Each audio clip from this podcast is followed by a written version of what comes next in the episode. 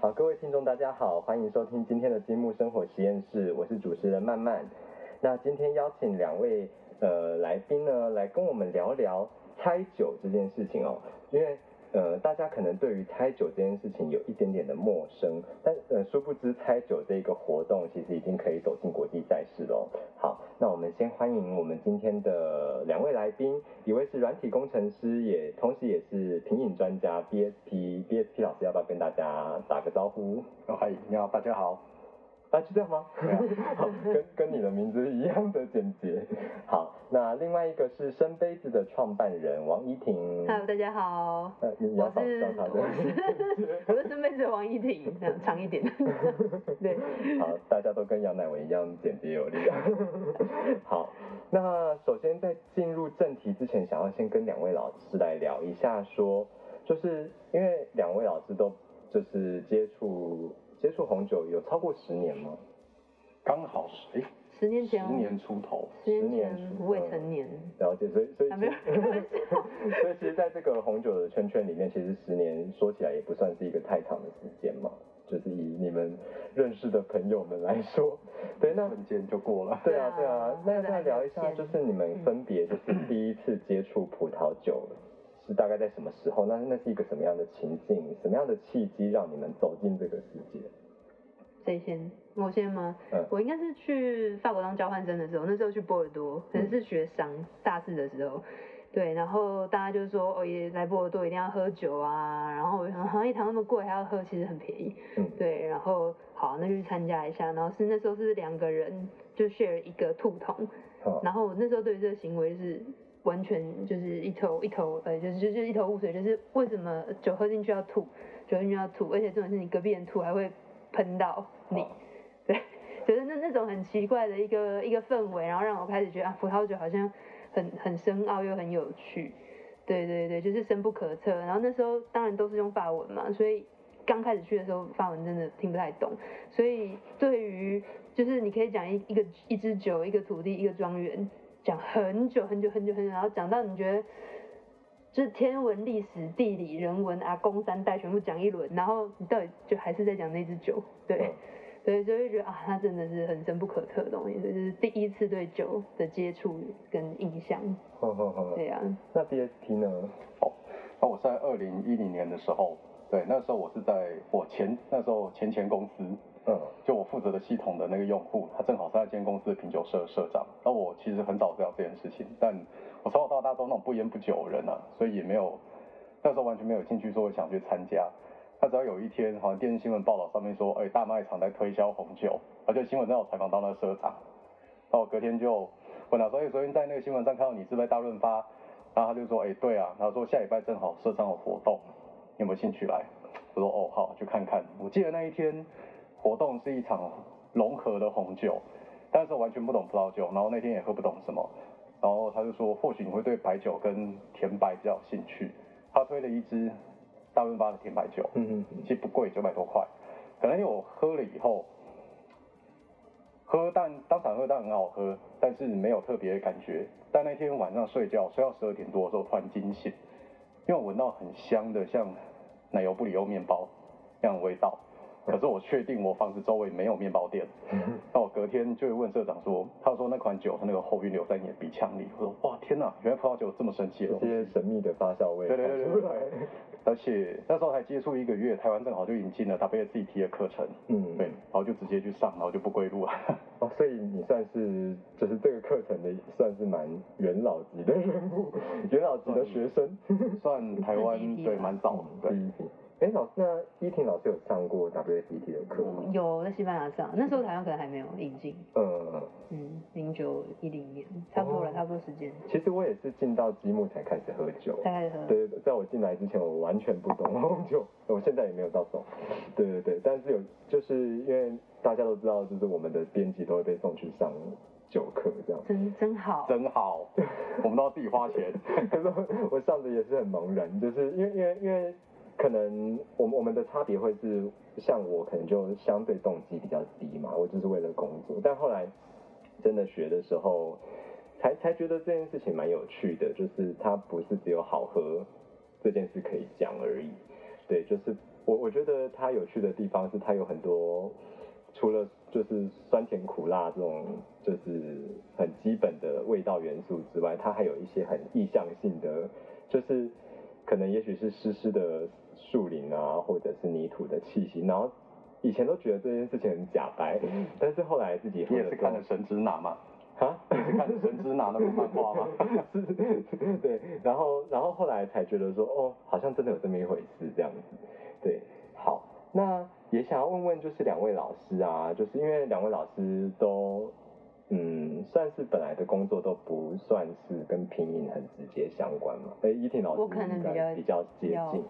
对，那像 BSP 老师，你是软体工程师。对，那在软体工程师这样一个生活跟工作的氛围当中，你你觉得就是这一个角色，就是品酒这件事情，在对于你软体工程师这个角色，有没有什么样的很不一样的启发，或者是什么可以跟大家分享？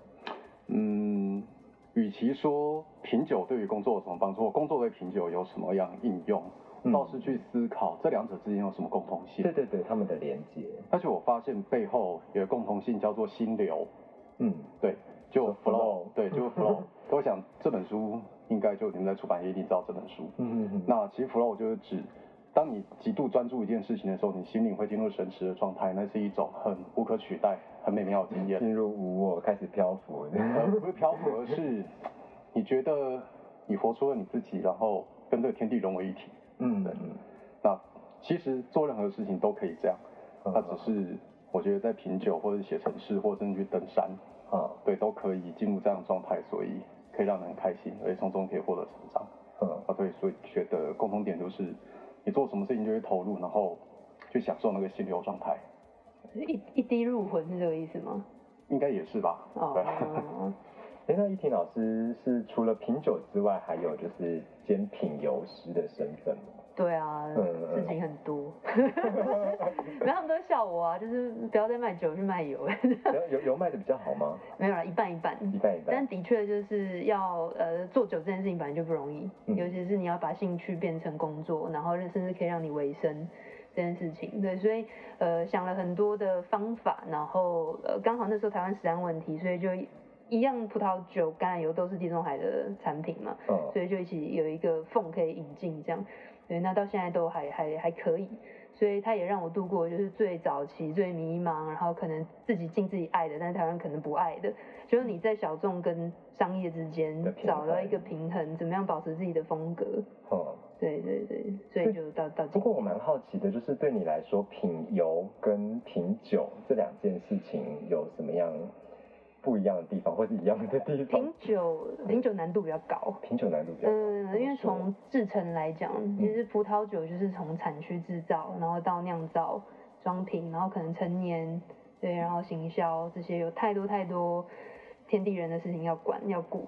可是橄榄油很简单，它就是呃一条龙，然后干净、快速、利落、卫生，然后出厂、早采收，就就没事了。所以橄榄油其实就是要新鲜的去品，它没有什么一级香气、二级香气、三级香气，就是什么陈年后的味道啦这些。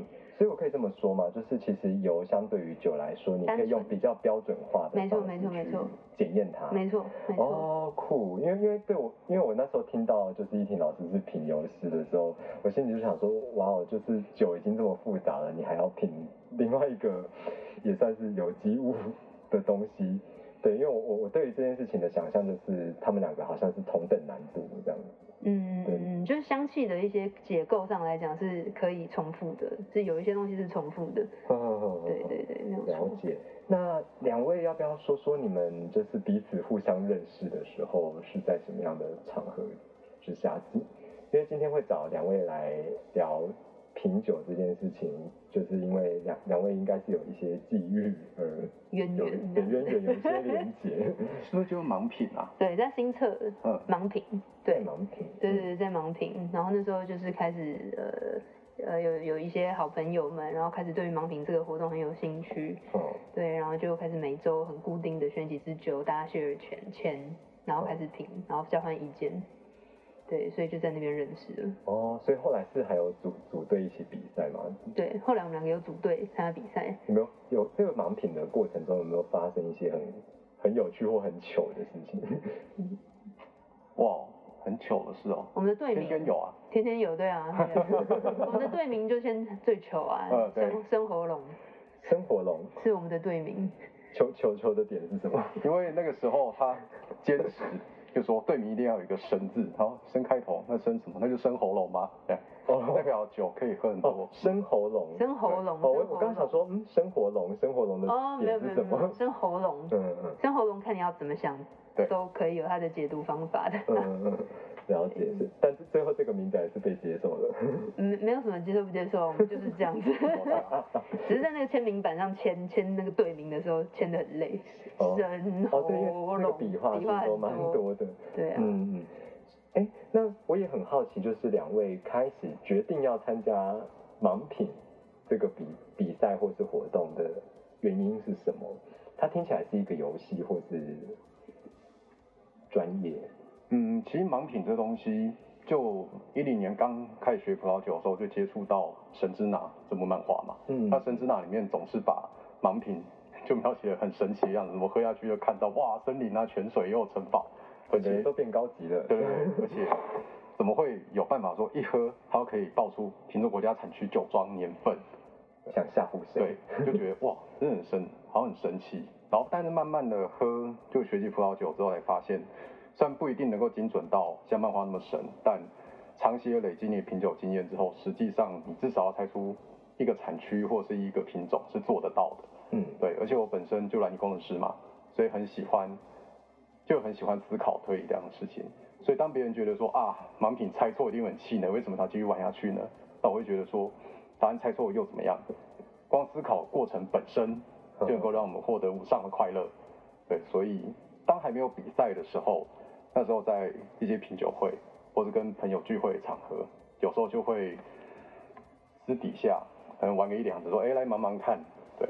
然后到一四年台湾有了第一届的台湾葡萄酒盲品赛，嗯，那时候那时候就去报嘛，然后就第一届很惨嘛，然后第二届也知道复赛蛮惨的，然后到第三届应该是惨是指比的过程，第一届是初赛就淘汰，嗯，第二届是到复赛被淘汰。然后到一六年那一年就开始大放异彩。首先城市盲品竞赛就我跟一婷组队拿冠军，然后那一年台湾盲品大赛我没有得到冠军，嗯，对，然后之后就对不断下去的，嗯，所以很有趣，其实就好玩有趣，享受那个思考过程。呵呵呵，啊，当然猜出来很爽，猜不出来也猜不出来就学习，嗯对，而且当盲品越久了以后，其实也可以发现。这么多年的时间，你可以借由盲品不断的去发现全球葡萄酒风格的变化。嗯，真的从，比如说最近这几年品，真的从风格越来越跟十年前刚开始在学品酒的时候越来越多不一样。你可以感觉到什么叫全球暖化的影响。你是说在喝的时候？在喝的时候，嗯，对，或是什么样，就是新旧世界之间不同那个风格。那样交替的影响，彼此影响，嗯，对，那个样子。具体从味道上来讲，会你会怎么说呢？嗯，原本传统喝起来应该要相当优雅，就是酸度高，然后比较细瘦利落，那个样子的产区，越来越厚重，酒精度越来越高，这意味着全球暖化。好的。我原原本很很没有办法酿酒的地方，相对也可以考虑酿酒了。所以，如果你们有些闲钱啊，想要买个葡萄酒那个葡萄园的话，现在有一些地还可以用，可能未来个十年、二十年就可以开始长葡萄树宝宝。帝王，帝王。帝王。然后这件事情是讲在台湾吗？没有没有没有没有，欧洲啦。欧洲。可能英国南部啦，或者是法国西北部啊，列塔尼那些地方。对啊，那别别讲全球暖化这件事情，当然也不是只有法国啦，就是是全全球嘛。那像西班牙可能有一些比较前卫一点，先往前看一点点的酒庄，他就会开始去思考是不是要变换它的品种，对，去找一些可能比较晚熟的、比较不怕阳光的，比较耐热型的这种，甚至是白葡萄。嗯，对对对，所以以前的这些法规，可能说这个法定产区可以酿的这些品种，可能以后也不见得是长这个样子。对，以后就变得不切实际了。这个法规，对，就是说会会必须去修改。对对对。对，但是永远都是人先改，嗯，法律才会动。所以其实法律是最僵固、最最最笨的东西。不过你也可以按照这段的的言论去推理，说其实我们五十年前喝酒的味道，一百年前的酒味道，甚至 一千年前喝的酒味道，跟现在是完全没关系的。嗯。对，其实这个就是它的有趣之处。呵呵呵，跟十年前都不一样了，何况一百年。对啊。就是那个。就是把它放在那个时间跨度上来看的话，是，但是不过酒好玩，就是你可以凝结时空嘛，你可以去喝五十年前的东西，那你还是可以感受那个时候的风土，风格。对，就这件这件事情，就是应该是只有，也不能说只有，但是葡萄喝葡萄酒算是少数能够重现，就是呃这个地方的风土跟这个地方环境的种种的一个活动嘛。嗯嗯嗯嗯嗯，了解。那两位就是要不要来介绍一下？因为盲品这件事情啊，我们又回到盲品，就是盲品这一个比赛，其实全世界应该是蛮多的吧？不多，不多，嗯嗯。所以那两位都参加过比较知名的比赛嘛？要不要跟听众介绍一下全世界比较知名的几个盲品比赛？哦，OK。其实要谈到盲品竞赛之前，我觉得必须要先回头来看盲品是怎么产生的。嗯，对。那盲品其实它本意。并不是竞赛，嗯，它是最当初是各个国家会有他们葡萄酒法规的主管机构，嗯，那他们除了要去审查这个酒庄酿出来的这款酒是不是符合法规之外，他们还有会有一群专家，嗯，然后来做品饮，然后决定这款酒酿的这个风格符合这个产区该有的样子，他们才会去发给他就这个产区认证，嗯，那为了在品饮的时候能够取得中立。所以他们就用盲品的方式，希望不要看到酒标。嗯。但我不知道酒庄或是葡萄园是什么情况之下，我可以有比较中立的态度来判断。那之后，中立的品饮慢慢的发展到其他，比如说葡萄酒评，比如说葡萄酒评价和葡萄酒评鉴杂志啊，嗯，这些领域，他们也是用盲品的方式。然后再来，会先有竞赛，应该是从侍酒师比赛。嗯，对，因为品饮能力。也是侍酒师一个很重要本职学能，对，所以从非常久，可能几十年前开始有了侍酒师就世界大赛，一定会有盲品这个环节，嗯，然后来考验选手他们的品饮能力。那至于把盲品独立出来变成一个比赛，应该是近十年才有的事情，嗯嗯嗯，对。那这些比赛里面，你觉得你觉得它变成比赛的那个动机是什么？应该也是从一群人觉得，哇，这个东西很好玩。哦，对，而且它的门槛会比侍酒师比赛低很多，嗯，因为侍酒师比赛不可能只考盲品跟泡酒知识，对，他一定还要考就是餐厅的服务啊这些的，嗯那么品饮或者盲品，它都可以专注你你的品饮跟你的葡萄酒知识，这样能力，那只要有学习过品酒的人都可以进来玩，嗯，对，那所以。应该也是，对近年来，尤其是像华人吧，这么喜欢读书考试的一个国家，对，所以这种比 赛应该就会，应该成绩都这种成绩都超好的，对对对，就会相当的有兴趣这样。那著名的比赛除了 RBF，那就这个法国这个葡萄酒杂志他们举办的世界赛之外，那其实还有一个就中国盲品大赛。他们每年大概也是超过十月的时候会在上海举行，但是它的赛制是跟 RBF 完全不一样的。嗯，那他们为了，因为大家有看过那一个品饮过程，本来就知道，它其实是非常沉闷无聊的，跟观众不会有互动。对，它不会像那种一般这种对对对节目型的比赛。对对对对对，对，就让观众也觉得有参与感，然后觉得很过瘾。那中国盲品大赛主办单位，他们为了要改善这个样子互动不佳的情况，他们把整个赛制做了很。大幅度精心的设计，他们不用就是一整段两个小时给你，然后一群选手在那边默默的品酒，让大家觉得很无聊。他们是改成用选择题的方式，而且非常紧凑。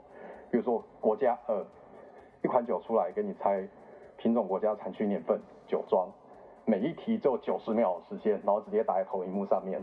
然后不仅现场的气氛很紧张，周围围观的观众也可以就哎对就可以有参与的感觉，因为在旁边围观，你可以看到酒的颜色。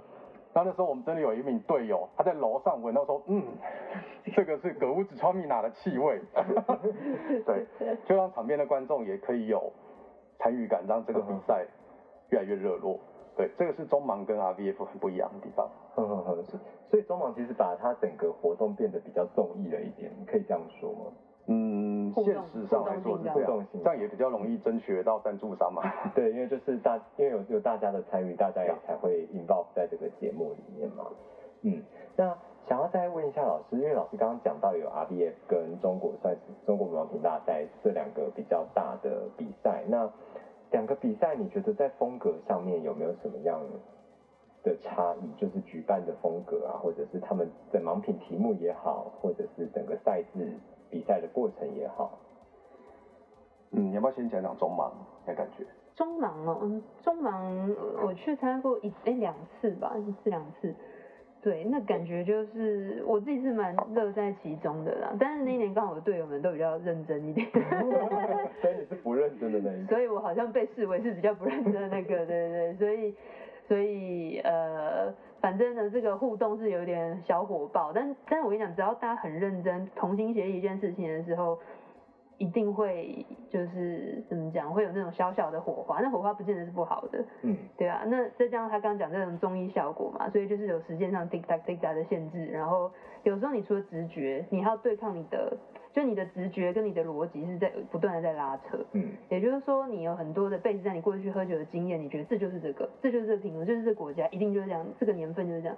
可是后来第二题就是刚刚讲，可能品种先出第一题嘛，然后再来就是国家，就你发现不对，两个逻辑不符合了，那你等于要舍弃掉之前的那个判断，对，就是在这种拉扯过程当中，你可能会走歪。然后到最后常面临，就是你到底是要相信你的直觉还是你的逻辑？嗯，就是所谓的大脑还是小脑是吗？就那时候有这样子这样这样在讲，所以有脑对对对对对，所以其实呃我不知道书书里面或许也有稍微提到，就是这些分析是很重要的，但是有的时候想太多就就是太多了，有时候少就是多。对，因为像我之前访陈匡明老师的时候，他就有说，其实反而像他这种已经阅久无数的人更容易猜错，因为有太多的既定印象在里面。所以你们也是认同他这一句话的。在在这样喝的，其实盲品的酒本来就会比较是所谓呃可以被喝出来的，它的样貌是很固定的，它不像可能有很大一部分的葡萄酒本来就是很多变化的。嗯，对对对，像圣杯子敬的酒就是。稍微多变化了，所以常常会被选在那个大决赛魔王题里面，然后出来就被骂。谁猜得到？不经典什么什么？对，所以那个喝的酒跟你过去喝的背景，如果你都只喝很经典的东西，嗯，或者是你是敞开心胸随便喝，那个累积上来的这些 background 是完全不一样的。哦，了解。那 T 老师要分享一下你的。观点嘛，对，OK，那就中盲这边的话，那其实他为了要维持比赛那个精彩性，嗯，所以希望能够有更多人来报名，所以他会挑的酒基本上会是经典品种以及经典产区，大家容易参与的，呃，大家会比较容易进来参与，但是为了要达到一定鉴别度呢，他们常会挑那种经典品种、经典产区但不太经典的风格，嗯，然后这样光初赛都可以刷掉一大堆的队伍。那我们就曾经这样被中箭落马过了。对，那这是中盲。那 RVF 的话完全不一样，它是天马行空，没有任何的范围，所以你不能够期待它会出什么经典的题、经典的品种或产区。嗯，很有可能是很经典的品种跟产区，然后大家都会对；也有可能是经典的品种产区，但是风格很不经典，然后大家就猜得一塌糊涂。然后也有可能出了一个根本不知道是什么的东西，然后所有人不明就里。乌拉圭啊。对，譬如 乌拉圭没有出过，像我们那一年一九年去比，出了一个澳洲的沙兜内的自然酒。澳洲沙兜内的自然酒。那我喝过自然酒就知道，就自然酒会一种特别味道，但是因为新世界酿自然酒相对少。当你闻到那个味道的时候，基本上一定会放旧世界，甚至直接放法国。嗯，所以那一支酒的出现，会大幅的打乱参赛队伍的节奏。嗯，因为 RVF 它有着就基本上它是有一个它赛制规定是说，总共十二支酒里面，除了法国以外的酒，呃，除了法国这个国家出的酒会重复之外，其他国家的酒基本上一个国家只会出一支。嗯。但如果他故意丢了一支，譬如澳洲的夏多内，然后你就会觉得啊，这个一定是法国，然后导致你其他的酒可能就会采去澳洲。哦。但实际上澳洲竟然是那一只的时候，等于你就会双重失分。嗯嗯对，所以 RVF 出题其实是还蛮邪恶的，我觉得，就等于全方位考验所有国家选手能力，就所以它相对它相对出题目是比较没有没有脉络可循的吗？不太有脉络。以前我们有去研究，就是历届出的题目，之前有发现，每一年至少会出一支主办产区的酒，因为它每年会换一个主办产区，就今年在香槟，明年在融合，后年在罗瓦之类的。然后，但去年我们发现没有，对他们，我记得跑到波尔多，好像去波尔多吧，但是竟然没有波尔多酒，所以这个定律也被打破。然后原先他说。至少一个品种只会出现一次，它就有被打破了，然后就十足证明了法国人做事真的是很浪漫，很随心，很随心，自己讲的话都会忘记。对，突突然觉得规则好像应该要改喽，然后然后就默默。我们的规则就是没有规则。对你看法国的文法也是啊。发文，发文，哎，但是可能我我习惯了之后，好像就对了，它的确是有个规则，但还有很多的特例。对对对对对。我大概可以懂，还包含发音也是。对对，没错。好，那我们聊到这边呢，我想听众对于这个盲品这件事情可的认识，可能又更上一层楼了。那我们的节目其实也慢慢进入尾声。那最后想要问一下，因为我每一次在做就是品饮的节目，我最后都会问来宾说。就是我给就给你一个句子，照样造句。就是你觉得品酒就是，然后底线这样，你们会你们会怎么讲这一句话？你你先准备了吧？没有，我不知道。品酒就是底线哦。嗯，没有没有，品就是它它的句子的结构就是品酒逗点就是然后空格给你填的，好吧？那我先吧。嗯，好。品酒就是拿着战刀上战场，砍向敌人也砍向自己。我们呢？对，但为为什么？